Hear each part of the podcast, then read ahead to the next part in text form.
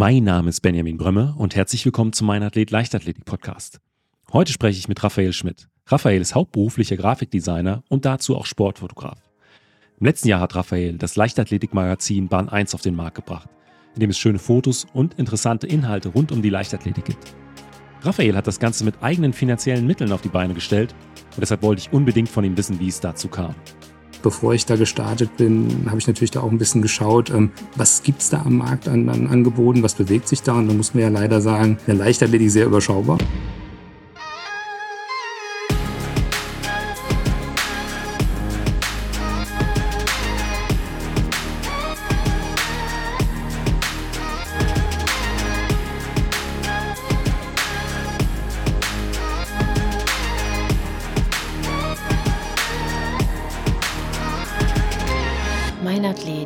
Leichtathletik-Podcast aus Frankfurt am Main.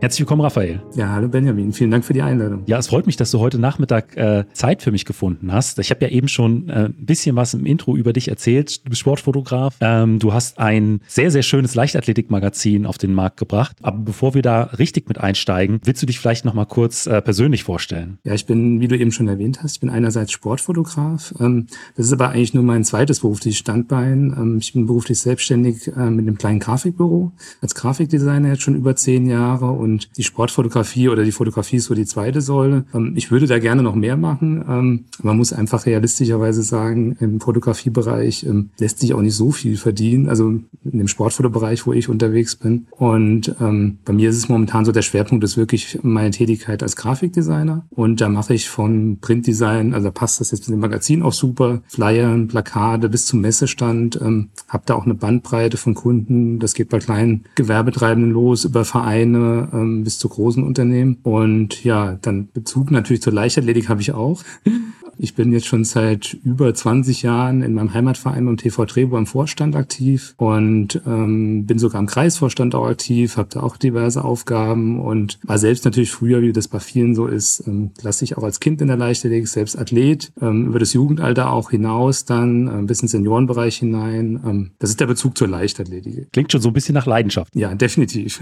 Äh, und dann aber heute in, dann wahrscheinlich nicht mehr sportlich aktiv, sondern eher äh, im Bereich der äh, des Vorstandes, weil ich könnte mir vorstellen, neben äh, deinem eigentlichen Beruf äh, und dann der Sportfotografie und äh, dann noch deiner Tätigkeit ja quasi als Verleger, wird es dann mit einem regelmäßigen sportlichen Training äh, wahrscheinlich dünn, was die Zeit angeht. Da hast du vollkommen recht. Ähm, genau so ist es. Ähm, das hat, war bei mir so ein schleichender Prozess. Also ich war früher schon, sag ich mal, sehr ambitioniert unterwegs, ähm, habe so im, im, Jugendalter, so mit 17, 18, ähm, da habe ich auch nochmal einen Verein gewechselt. Ähm, ich war sonst immer bei meinem Heimatverein im TV Trebur. Ähm, dann war ich zwischenzeitlich für drei Jahre mal beim TuS Griesheim. Da war vor allem der Hintergedanke, ähm, dass wir da seinerseits eine tolle 3x1000 Meter Staffel hatten und dann da auch in Mannschaftswertungen sehr gut laufen konnten bei, bei Crossläufen und anderen Wettkämpfen. Und dann bin ich wieder zurückgewechselt zum TV Treber und habe dann eigentlich ja bis Mitte der Hauptklasse, bis 25, 26 doch schon sehr ambitioniert trainiert. Das heißt fünf bis sechs Mal die Woche und war da vor allem auf den Mittelstrecken unterwegs, 800 bis 5000 Meter. Am meisten bin ich wahrscheinlich die 1500 gelaufen und ähm, ja, dann hat sich das so langsam ausgeschlichen mit dem Ende des Studiums, ähm, Berufseinstieg, ähm, Umorientierung und wie eben bereits auch am Anfang erwähnt, ähm, dass ich ja bei uns im Verein aktiv bin, ähm, diverse Veranstaltungen damit aufgebaut habe. Wir haben bei uns hier im Ort eine relativ große Laufveranstaltung, knapp zehn Jahre gehabt mit tausend Teilnehmern, die ich federführend organisiert habe. Ähm, wir haben bei uns in Drehbohr den Crosslauf, das Abendschrottfest, wir hatten einen Werfertag. Wir, also ja, da war ich überall auch irgendwie mit involviert und ähm, da ist natürlich das eigene Training ist ja. immer ein bisschen weniger geworden und momentan glaube ich noch zweimal die Woche, ich sag mal just for fun, einfach aus Spaß. Also und unterstützt da auch den einen oder anderen bei uns im Training mal so als, als, als kleiner Tempomacher. Wenn da irgendjemand 1000 Meter Einheiten macht, kann ich heute halt noch 200 oder 300 Meter mitlaufen.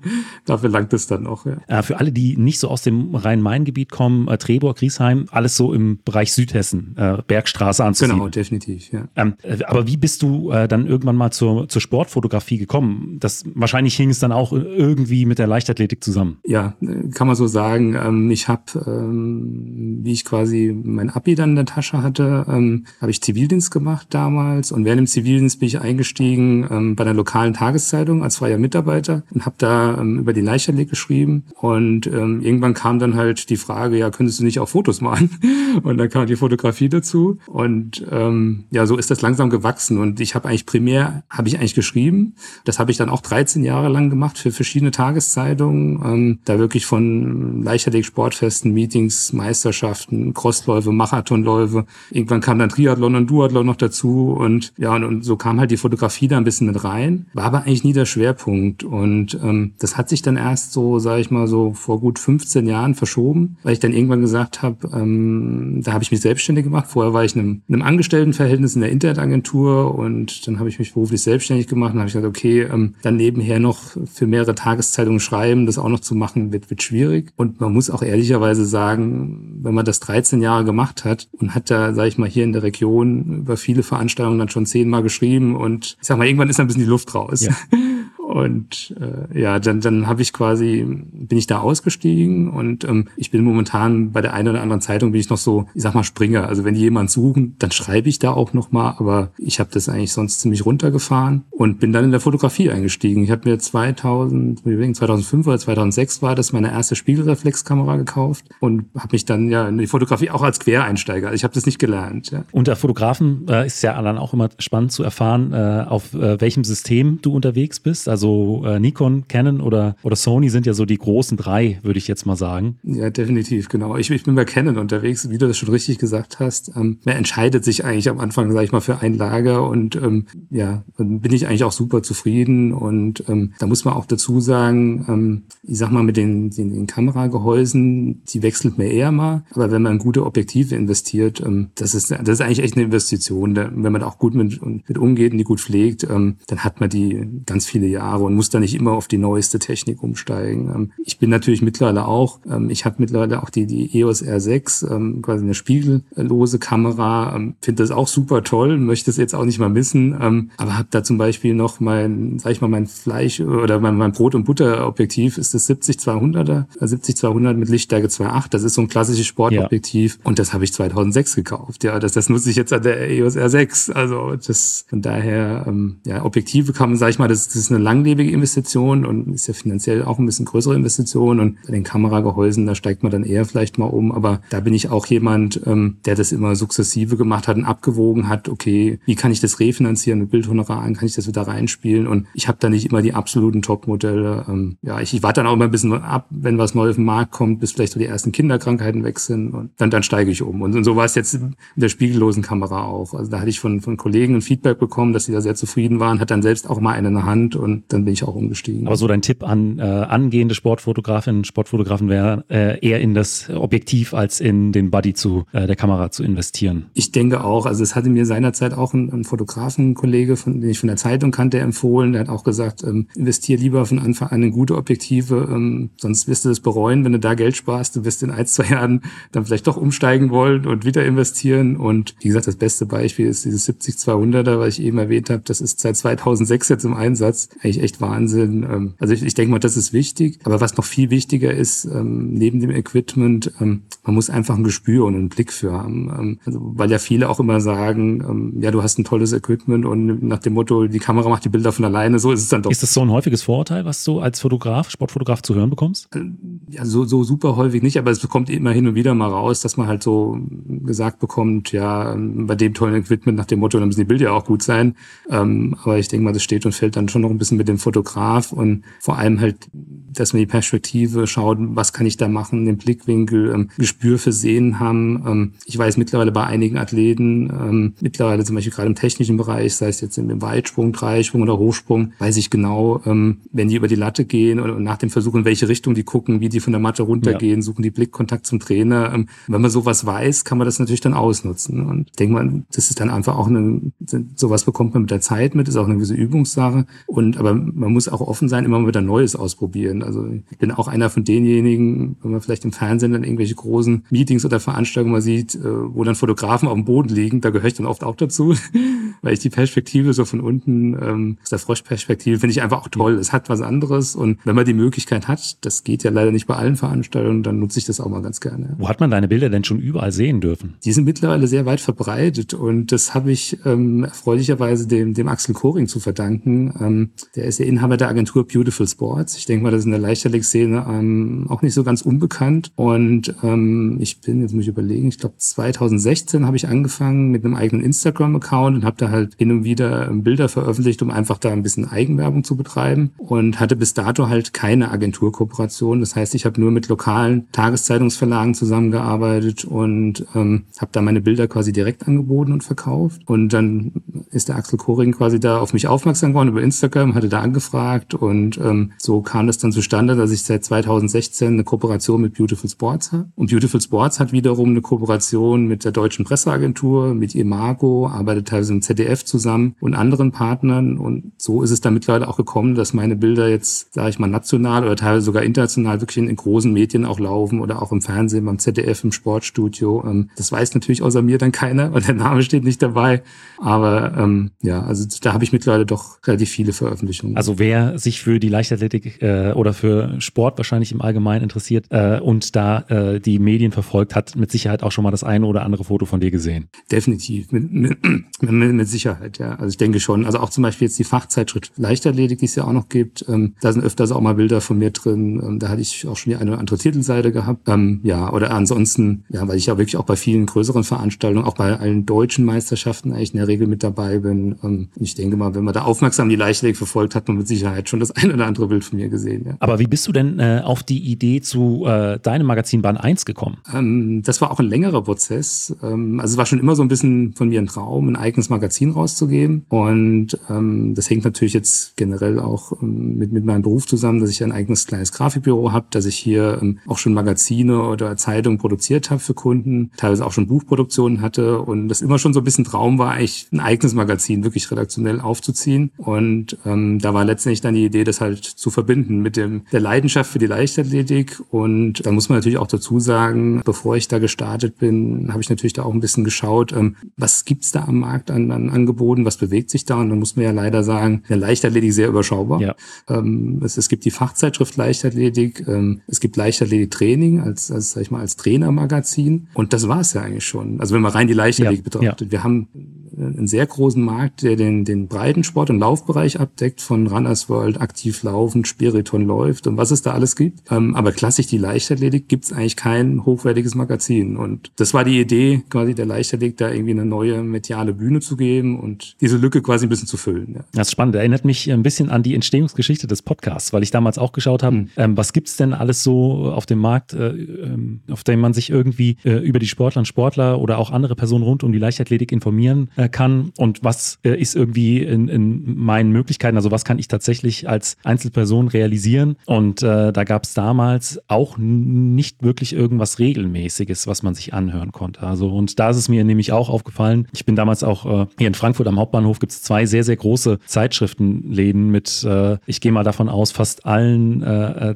Zeitschriften, die es so gibt auf dem deutschen Markt oder vermut vermutlich einem sehr, sehr großen Anteil. Mhm. Das fand ich damals irgendwie schade und wollte da auch äh, so einfach der, der, der Sportart so, so eine Bühne wiedergeben. Also das ist auch was, was dir so ein bisschen den Antrieb verpasst hat für das Magazin. Genau, also das war definitiv auch bei mir der Hintergedanke, ähm, zumal ich ja auch, sag ich mal, aus dem, sag ich mal, aus dem Tagesgeschäft, wo ich 13 Jahre für verschiedene lokale Tageszeitungen geschrieben habe, ähm, ja auch gemerkt habe, ähm, das wird da auch nicht besser. Also quasi eine Tagespresse, der, der Platz, der der Leichterlegte eingeräumt wird, ähm, wird auch als weniger. Ähm, das hat natürlich einerseits auch Kostengründe, weil gespart werden muss, ähm, weil bei vielen Verlagen gerade die Lokalsportseiten runtergekürzt werden. Ähm, das ist schwierig alles, aber da kann man wirklich sagen, in einigen Verlagen steht und fällt es halt mit freien, engagierten Mitarbeitern, die die Leichtathletik dann, ähm, die da was schreiben, die da Texte liefern oder halt mit Redakteuren, die da auch engagiert sind. Ist da aber niemand da, passiert da oft leider gar nichts. Und überregional sieht es noch viel schlimmer aus. Ähm, also ich bin da halt wirklich auch sehr interessiert und engagiert und habe mir den Spaß erlaubt und habe mir die Berichterstattung über die Leichtathletik-Europameisterschaft mal ein bisschen angeguckt und das ein bisschen ausgewertet. Das war in der Tagespresse jetzt erschreckend. Also in den vielen großen Zeitungen war, war ein Einspalter drin ähm, oder eine kleine Infobox, wenn überhaupt. Ja. Ähm, bei Verlagen, mit denen ich kooperiere, ähm, die haben es überhaupt nicht für nötig gehalten, überhaupt mal zu berichten.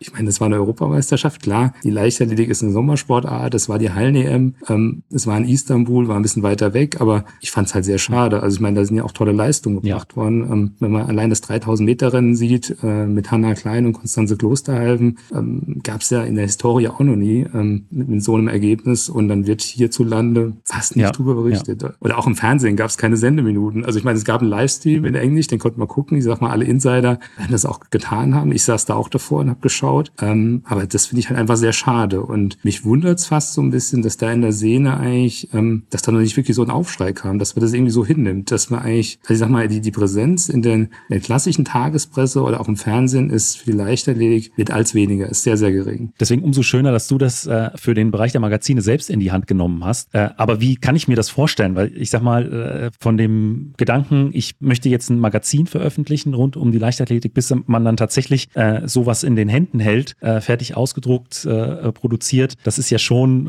ich denke mal, ein relativ weiter Weg. Also wie sieht denn so ein Entstehungsprozess von der Idee bis zum fertigen Magazin aus? Also am Anfang war natürlich erst die Planung, ähm, die Idee war da und dann ging es natürlich rum, okay, ich kann das nicht alles alleine stemmen, ich brauche irgendwie ein Redaktionsteam, ich brauche ähm, freie Mitarbeiter, die Texte schreiben, die Fotos liefern. Fotos kann ich natürlich selbst auch zu einem großen Teil abdecken, ähm, aber trotzdem wäre es halt schön, wenn weitere Fotografen dabei sind. Ähm, dann kam die Überlegung auf, ähm, da auch ein bisschen andere Wege einzuschlagen. Ähm, es wäre schön, irgendwie teilweise mit Illustrationen, mit Zeichnungen zu arbeiten im Magazin. Ähm, dann habe ich mir halt einfach Gedanken gemacht, okay, ähm, wen kennst du eventuell in deinem Umwelt, Umfeld? Was hast du da für ein Netzwerk? Wen kannst du ansprechen? Wen hättest du da gerne dabei? Und so ist dann ähm, quasi dieses Redaktionsteam entstanden. Das sind mittlerweile sieben, wir sind so siebt mittlerweile. Und ähm, ich habe quasi auch eine Illustratorin dabei, ähm, die Zeichnung macht für einzelne ähm, quasi Porträts und Texte. Ähm, habe hab zwei Fotografen noch dabei und ansonsten die anderen ähm, liefern Texte. Ähm, weil auch meine Intention war, ich schreibe natürlich selbst auch gerne, habe in den ersten Ausgaben selbst auch Texte geschrieben. Ähm, da ich aber quasi über mein Grafikbüro ja auch komplettes Layout und alles selbst produziere, ähm,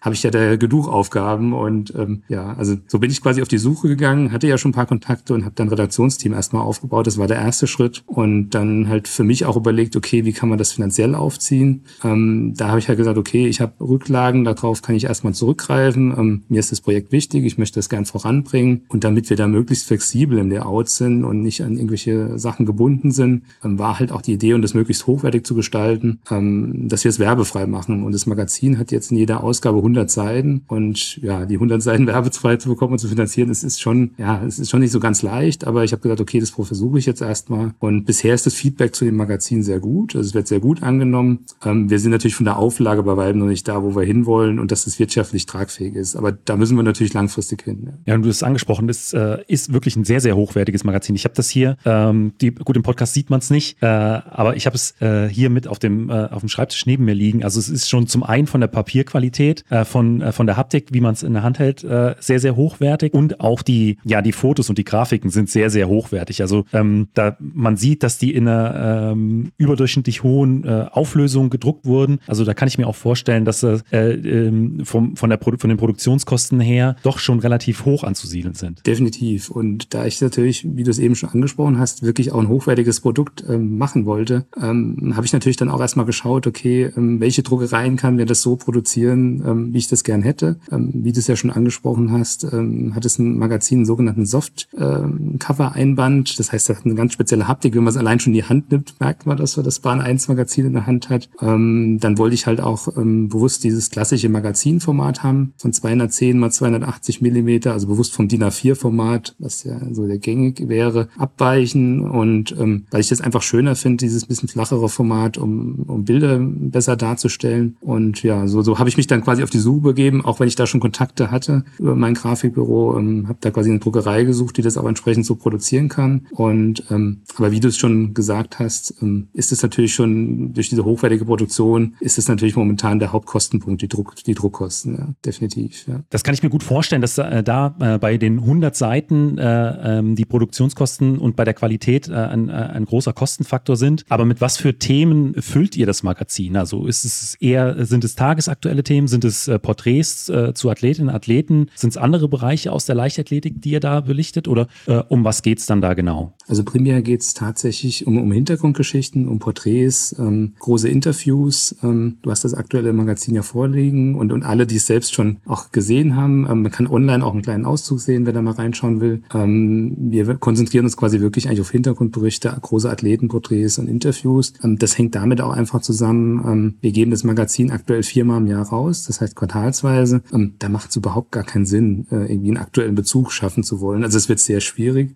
Also eine reine Ergebnisberichterstattung wollen wir dann eh nicht machen, wollen da eh ein bisschen in die Tiefe gehen und ähm, das ist auch so ein Punkt, weil ich bisher auch so ein bisschen vermisst habe. Ich finde, wir haben so tolle Athleten hier in Deutschland, äh, so tolle Protagonisten und die einfach mal ein bisschen näher vorzustellen und vielleicht auch dem einen oder anderen, sag ich mal, ein paar Informationen zu entlocken, die vielleicht nicht schon veröffentlicht ja. wurden. Und ähm, ich glaube, das ist uns bisher auch ganz gut gelungen. Ja. Und äh, wie oft erscheint äh, das Magazin Bahn 1? Es erscheint äh, viermal im Jahr, also quasi quartalsweise. Ähm, wir machen das aber da so, ähm, wir lassen uns da ein bisschen Spielraum. Wir geben quasi immer in der letzten Ausgabe, die rauskommt, geben wir quasi den, den nächsten Monat, also den nächsten Veröffentlichungsmonat an, nennen da aber kein genaues Datum, ähm, weil wir dann einfach halt spontan noch ein bisschen reagieren können. Ähm, muss da einfach auch ein bisschen Vorlauf haben, ähm, was die ja. Drucklegung betrifft.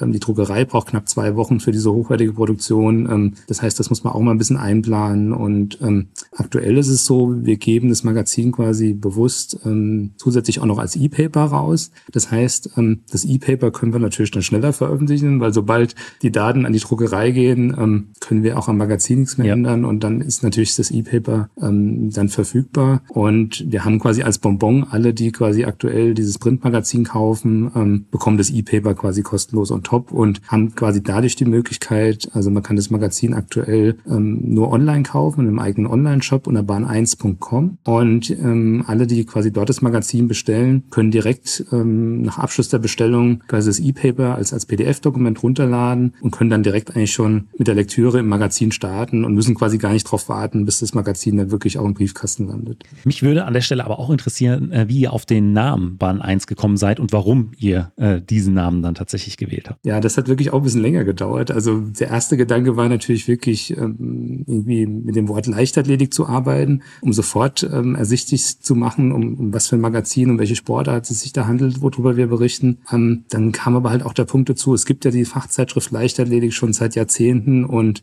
um einfach sich da auch ein bisschen abzugrenzen und, und da ganz klar zu zeigen, okay, das ist ein ganz anderes Produkt, hat auch jetzt auch mit dem anderen Verlag überhaupt nichts zu tun, ähm, haben wir da ein bisschen gesucht und ich habe da dann auch überlegt, erst im, im, Englischen was zu machen. Dann dachte ich, na gut, das ist ein deutsches Magazin, einem deutschen Magazin einen englischen Namen geben, wird auch irgendwie schwierig. Und ja, dann halt relativ lang Brainstorming gemacht und geschaut, was wäre so ein eingängiger Begriff, wo man sagt, das könnte eigentlich ganz gut passen, wo man relativ schnell der Leichtathletik verbinden kann. Und dann ist irgendwie die Idee entstanden, ähm, die Leichtathletik findet in einem Stadion statt, ja. in einem Stadion eine Wahl, auf der Bahn. Auch alle anderen Disziplinen sind da auch irgendwie beheimatet im Sprungbereich, im Wurfbereich. Und dann war die Idee, okay, was kann man vielleicht irgendwie mit Bahn irgendwas machen? Und dann war halt die Überlegung, okay, warum nicht Bahn 1? Ähm, auch wenn jetzt quasi jeder Sprinter sagen würde, die Bahn 1 ist nicht die, die beste Bahn.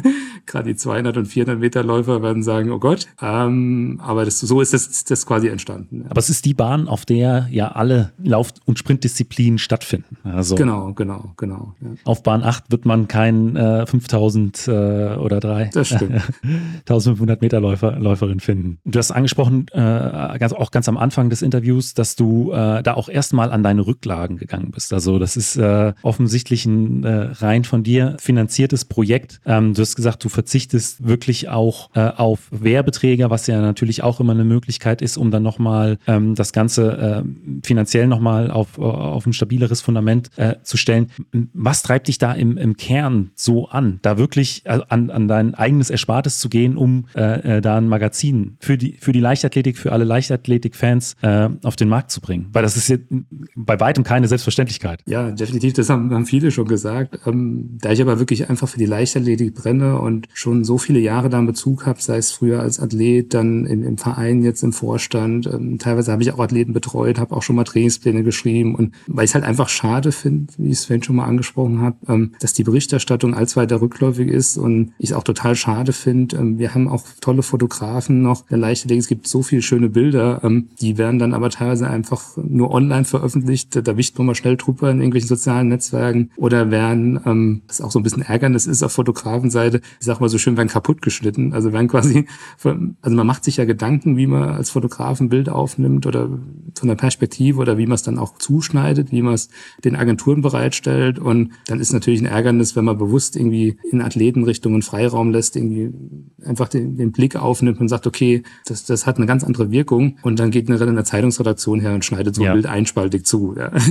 Und dann habe ich gesagt, nee, also warum nicht da einfach selbst mal was aufziehen ähm, und dann halt auch einfach die Möglichkeiten zu haben, das so zu machen, wie man das selbst möchte, wo kein anderer mit reinreden kann und auch quasi Bilder wirklich mal so zu präsentieren, wie man sich das vorstellt, großformatig und wie du es ja vorhin selbst auch schon angesprochen hast, sind ja wirklich auch hochwertige Bilder und ähm, das war der Antrieb. Aber man muss natürlich auch sagen, ähm, ich habe mir da ein gewisses Zeitfenster gesetzt, wo ich gesagt habe, okay, so lange kann ich das so machen in der Form. Ähm, wenn das dann aber an einem Punkt ist, wo ich sage, okay, es müsste jetzt langsam schon in eine wirtschaftliche Richtung gehen, dass das tragfähig wird, da muss man natürlich schauen, wie es weitergeht. Ähm, momentan ist es natürlich auch so, ähm, dass dieses Redaktionsteam, ähm, was da mit an Bord ist, ähm, dem bezahle ich alle Honorare, weil ich auch gesagt habe, ähm, ich will ja von euch ähm, tolle Texte und Fotos haben und ihr sollt es nicht für ein Apfel und ein Ei machen und ich will bewusst nicht, wie das bei anderen Printmedien ist, da äh, Dumping-Honorare bezahlen. Ja. Ähm, und dann habe ich auch gesagt, wir probieren das von Anfang an so, dass ich euch auch ein vernünftiges Honorar bezahle. Und ja, und die Idee war jetzt zumindest, was wir vorhaben, dass wir zumindest die Umschlagseiten, dass wir da ganzseitige Anzeigen reinnehmen. Das wären quasi drei Seiten, die Rückseite, die, die Umschlaginnenseite vorne und die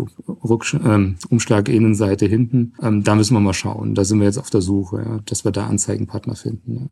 Ja. Ähm, wie kann man dich denn unterstützen, neben natürlich dem Kauf des Magazins? Gibt es da Bereiche? Ja gut, also wie, wie gesagt, wir sind momentan einfach auf der Suche nach, nach Anzeigenpartnern. Das können jetzt Unternehmen sein, die da gerne eine ganzseitige Anzeige schalten wollen. Ähm, das können aber letztendlich auch große Veranstaltungen sein, die vielleicht Interesse haben, das zu bewerben. Und natürlich vor allem auch über den Kauf des Magazins, ganz klar. Und wir haben es jetzt bewusst auch so gemacht. Ähm, wer das, sage ich mal, besonders noch unterstützen will, also die Druckausgabe kostet aktuell 10 Euro. Ähm, das E-Paper verkaufen wir für 8 Euro. Und wer sagt, okay, ich will das irgendwie nochmal zusätzlich supporten, haben wir, so haben wir es auch getauft. Wir haben eine Supporter-Ausgabe, nennt sich das. Das kann man im Online-Shop auswählen und dann kann man quasi anstatt den 10 Euro 15 Euro freiwillig bezahlen. Ähm, das hat auch der eine oder andere schon mehr, mehrmals gemacht. Ja. Ich muss sagen, ich finde das insgesamt ein extrem cooles Projekt von dir. Äh, werde natürlich auch alles in die Show Notes packen. Ähm, und äh, dann äh, würde ich an dieser Stelle vorschlagen, dass wir zu den obligatorischen fünf Fragen kommen, die ich jedem meiner Gäste stelle. Und äh, die sind äh,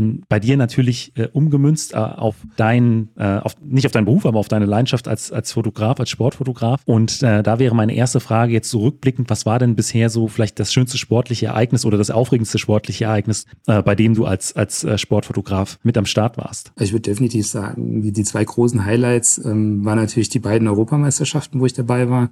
Ähm, meine erste Leichtathletik-EM war die Heim-EM 2018 im Berliner Olympiastadion. Das Olympiastadion ist zugleich auch schon seit vielen Jahren mein absolutes Lieblingsstadion. Das ist einfach toll, die Kulisse da und dann quasi da bei der EM als Fotograf dabei zu sein. Ähm, man ist ja dann auch unmittelbar am, am Geschehen dran, sage ich mal. Also man hat die Zuschauer selbst im Rücken. Also man steht als Fotograf dann einfach nur hinter der, der LED-Werbebande. Also ist nur wenige Zentimeter von den Athleten weg und merkt dann auch, wenn da ein Raunen durch die Menge geht, äh, wenn die Menge tobt. Äh, wenn ich mich daran zurückerinnere, wie die Gesa Krause über 3000 Meter Hindernis den Titel geholt hat, ähm, da war ja Ausnahmezustand im Stadion ja. und dann steht man ja selbst unten quasi äh, an der Bahn und das ist einfach, ähm, das, das waren, waren tolle Momente, war einfach wirklich stark und ähnlich war das jetzt auch in München. Also in München bei der EM letztes Jahr war ich auch wieder dabei als Fotograf und da war das ja ähnlich toll von der Kulisse. Das war auch einfach, also habe ich selbst auch mehrere Gänsehautmomente gehabt, ähm, sei es jetzt ähm, beim 100-Meter-Sieg äh, von der China Lückenkämper, ähm, der ja noch super spektakulär war. Ja. Ähm,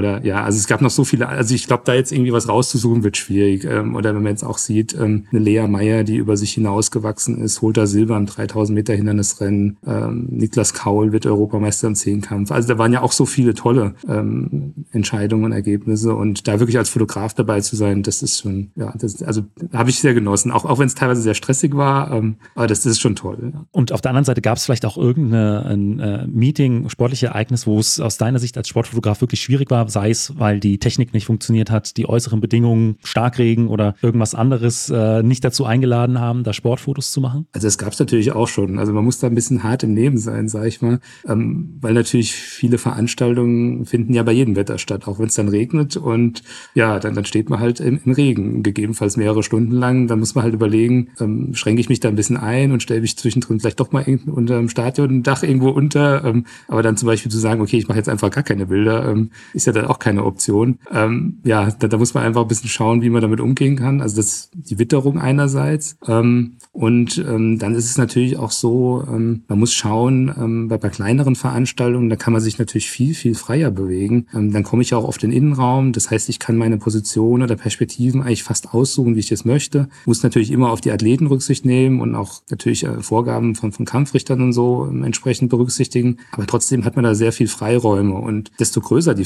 Veranstaltungen werden, das, das geht dann schon bei deutschen Meisterschaften los. Und natürlich international sieht es dann nochmal ganz anders aus. Dann sind ja einerseits viel, viel mehr Fotografen da. Und natürlich werden dann auch die, die Möglichkeiten, wo ich mich positionieren kann, werden deutlich eingeschränkt. Ähm, um das vielleicht für viele mal deutlich zu machen, ähm, bei, der, bei der deutschen Meisterschaft, das ist auch schon so bei den Aktiven, ähm, da gibt es quasi zwei Fotografenbereiche. Es gibt einmal Fotografen, die haben ein grünes Leibchen, ein grünes Fotoleibchen, die sind im Infield. Das heißt, die dürfen sich im Innenraum bewegen, also innerhalb der Rundbahn, auch auf der Rasenfläche oder auf der, auf der Rundbahn an sich. Und dann gibt es Fotografen, die haben ein rotes Leibchen, die bewegen sich im Outfield. Das heißt, die sind hinter der Werbebande und müssen natürlich dann schauen, okay, was kann ich da äh, für tolle Perspektiven und, und äh, einnehmen oder Positionen einnehmen, was kann ich da für Fotos machen. Man muss sich da ein bisschen arrangieren und dass man mal vielleicht ein Gespür hat, wie das bei so einer EM aussieht. Ähm, auch wenn ich sage, das waren jetzt in, in Berlin und München war einfach tolle Veranstaltungen und hat super viel Spaß gemacht. Auf der anderen Seite muss man halt sagen, ich weiß, in München weiß es nicht ganz genau, aber in Berlin waren wir meines Wissens 170 Fotografen. Und das muss man sich da mal vorstellen. Da sind 170 Leute und von diesen 170 sind dann 15 bis 20 vielleicht im Infield, wenn es hochkommt, eher weniger. Das sind dann in der Regel dann auch die großen Agenturfotografen von Getty Images und wer auch immer. Und alle anderen sind außerhalb. Und dann muss man sich natürlich auch mit den Kollegen ein bisschen arrangieren und schauen, okay, welche Position kann ich da einnehmen, was kann ich da machen? Und man muss dann halt Kompromisse eingehen. Also man kann da nicht alles machen, zumal man dann auch noch berücksichtigen muss, ähm, man hat Laufwege. Wenn ich da jetzt zum Beispiel München nehme, das Olympiastadion, ähm, als Fotograf im Outfield ähm, durften wir uns in den zwei Kurven bewegen hinter den Werbebanden. Das heißt einmal in der Zielkurve und natürlich dann auch in der Kurve, wo in München im Olympiastadion der, der Hochsprung und der Stabhochsprung war. Wenn ich jetzt aber quasi aus der Zielkurve äh, in die andere Kurven wollte, musste ich einmal auf dem unteren Zuschauerrang außen komplett äh, rumlaufen. Das heißt, die Zeit muss man einplanen. Das heißt, spontan zu sagen, oh, da springt jetzt äh, Bokanda Lidabere im Stabhochsprung und ich bin eigentlich in der Zielkurve, ähm, geht nicht, funktioniert nicht. Also man muss sich dann wirklich vorher genau den Zeitplan anschauen, muss da auch wirklich planen. Also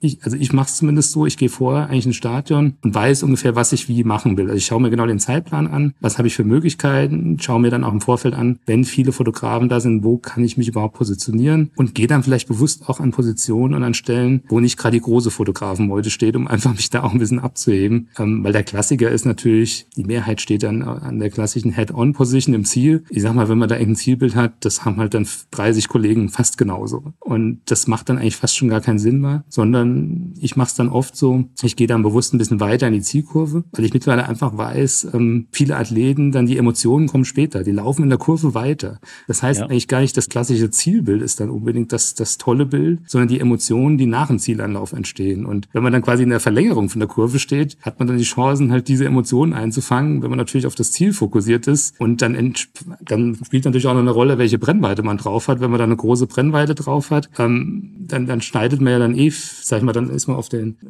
äh, schneidet man dann ein Porträtbild quasi zu und, und dann hat man zum Beispiel das Problem, dass die jubelnden Arme dann abgeschnitten sind, wenn man eine 400er Festbrennweite drauf hätte oder so. Und allein da kann es dann auch schon interessant sein, dass man sagt, okay, ich stehe bewusst ein bisschen weiter weg, ähm, um, um so Szenen einzufangen oder ähm, was mir eigentlich persönlich auch ein Anliegen ist, immer ein bisschen mehr Atmosphäre mit einzufangen. Also dass ich nicht nur das Bild ähm, direkt auf den Athleten zuschneide, dann finde ich, dann wäre es ja fast austauschbar, wenn ich eigentlich im Fokus nur den Athleten habe und kann von dem, vom Stadion oder von der Kulisse gar nichts sehen, sondern ich persönlich versuche dann oft auch ein bisschen Atmosphäre mit einzufangen, dass man auch sehen kann, okay, das war jetzt in München bei der EM ja. oder in Berlin oder wo auch immer. Ja, das war nochmal der ein oder andere äh, sehr, sehr gute äh, Tipp für angehende Sportfotografinnen und Fotografen, würde ich sagen. Ähm, ja.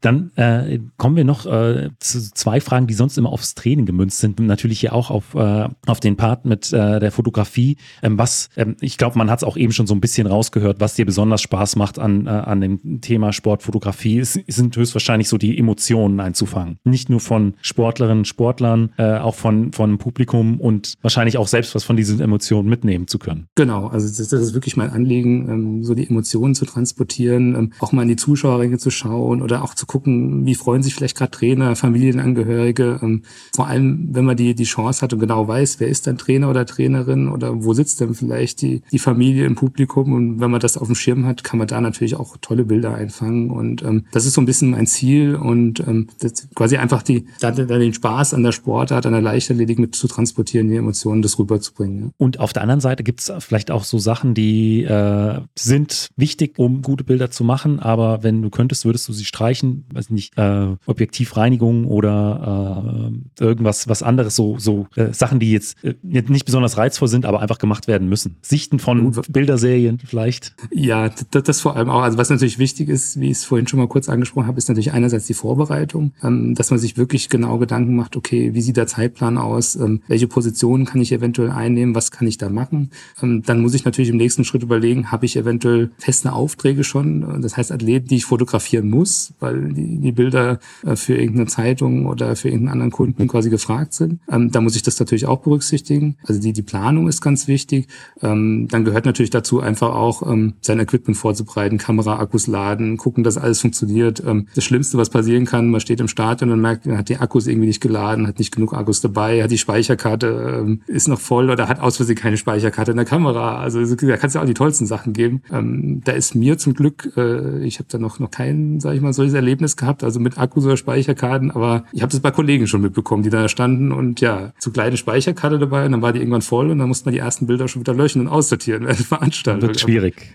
das wird schwierig, genau. Also ja, also, also einfach die Vorbereitung. Aber was du natürlich auch schon angesprochen hast, ähm, was natürlich immens Zeit frisst, ist die Nachbearbeitung. Um, um da mal ein Gespür zu kriegen, ich weiß, anderen Kollegen gehen dann noch mit viel mehr Bildern raus. Aber zum Beispiel an so einem DM-Wochenende, wo man ja zwei Tage Veranstaltung hat, Samstag, Sonntag, ähm, ist es bei mir ungefähr so, dass ich da mit 4000 Bilder rausgehe. Und die müssen natürlich irgendwie auch gesichtet und bearbeitet werden. Und ähm, das passiert dann halt äh, nach der Veranstaltung oder in Nachtschichten. Ja. Und wenn alle anderen dann quasi schon äh, für sich die Veranstaltung abgehakt haben, sitzen wir halt dann noch da und sind noch am Bilder bearbeiten und sichten und gucken. Und ja, ich, ich nehme mir da halt teilweise auch besonders viel Zeit, weil ich da halt auch einen relativ hohen Anspruch an meine meine Bilder habe. Und wenn ich da nicht ganz zufrieden bin, bin ich mittlerweile jemand, dass ich eher Bilder zurückhalte und dann bewusst nicht in die Datenbank einspiele oder an Agenturen bereitstelle, weil ich die Erfahrung auch schon gemacht habe. Früher dachte ich auch immer, oh, jedes Bild, was irgendwie, sag ich mal, halbwegs passabel ist, spielst du ein in die Datenbank oder stellst du Agenturen bereit. Und da ja aber da oft auch ein Zeitdruck ist bei den, bei den Zeitungsverlagen und bei den Abnehmern, ähm, passiert es dann so, dass vermeintliche Füllerbilder, die man als Fotograf mal eingespielt hat, dass halt ein Bild von Athleten XY da ist, genau die werden dann veröffentlicht, mhm. wo man eigentlich sagt, na ja, das fand ich jetzt gerade nicht so toll,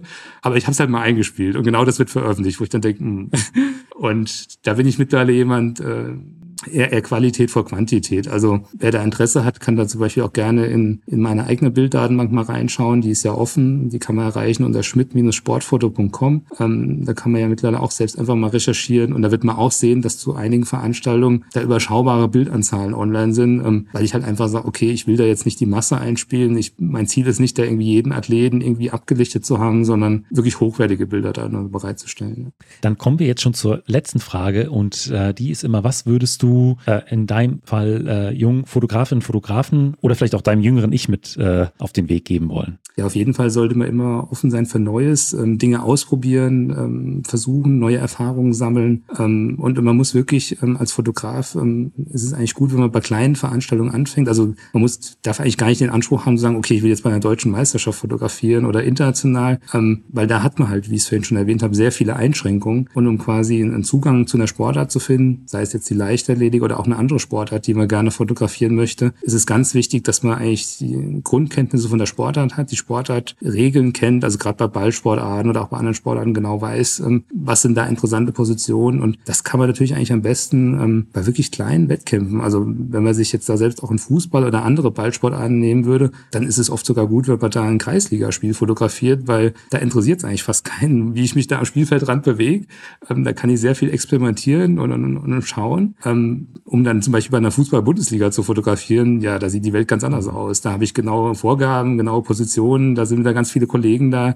Ähm, da ist man eigentlich sogar eingeschränkter als bei so kleineren. Und deshalb finde ich es oft persönlich sogar interessanter, bei, bei kleineren Sportfesten zu fotografieren, weil man einfach viele Freiheiten hat, kommt an Athleten näher dran, kann sich auch im Innenraum bewegen. Und ich denke mal, das habe ich eigentlich auch immer versucht und das würde ich auch jedem mitgeben, der in die Richtung gehen will. Erstmal bei kleineren Sachen, kleineren Sportfesten, Veranstaltungen, Meetings schauen, dass man da reinkommt. Ähm, wenn man da auch einen Draht hat, sage ich mal, zu einem Veranstalter oder äh, kennt irgendwie Athleten von, von einem Verein. Man kann ja zum Beispiel auch hergehen und kann sagen, ähm, wenn man selbst Athlet ist und will in die Fotografie einsteigen, ähm, man macht einfach mal Bilder im Training, im eigenen Trainingsbetrieb, fragt der Athleten. Ich glaube, da sind alle Athleten auch immer super dankbar, wenn ja. sie Bilder bekommen. also einfach da den Zugang suchen und, und gar nicht jetzt direkt nach den großen Veranstaltungen schielen, weil da kann, das kann natürlich das große Ziel sein, so war das ja bei mir auch. aber wie gesagt, dann hat man natürlich auch die ganzen Einschränkungen und Auflagen, die man halt dann auch schauen muss, wie man das quasi, ja, was man da machen kann. Ja. Raphael, vielen Dank für deine Zeit. Ja, sehr gerne. Vielen Dank für die Einladung.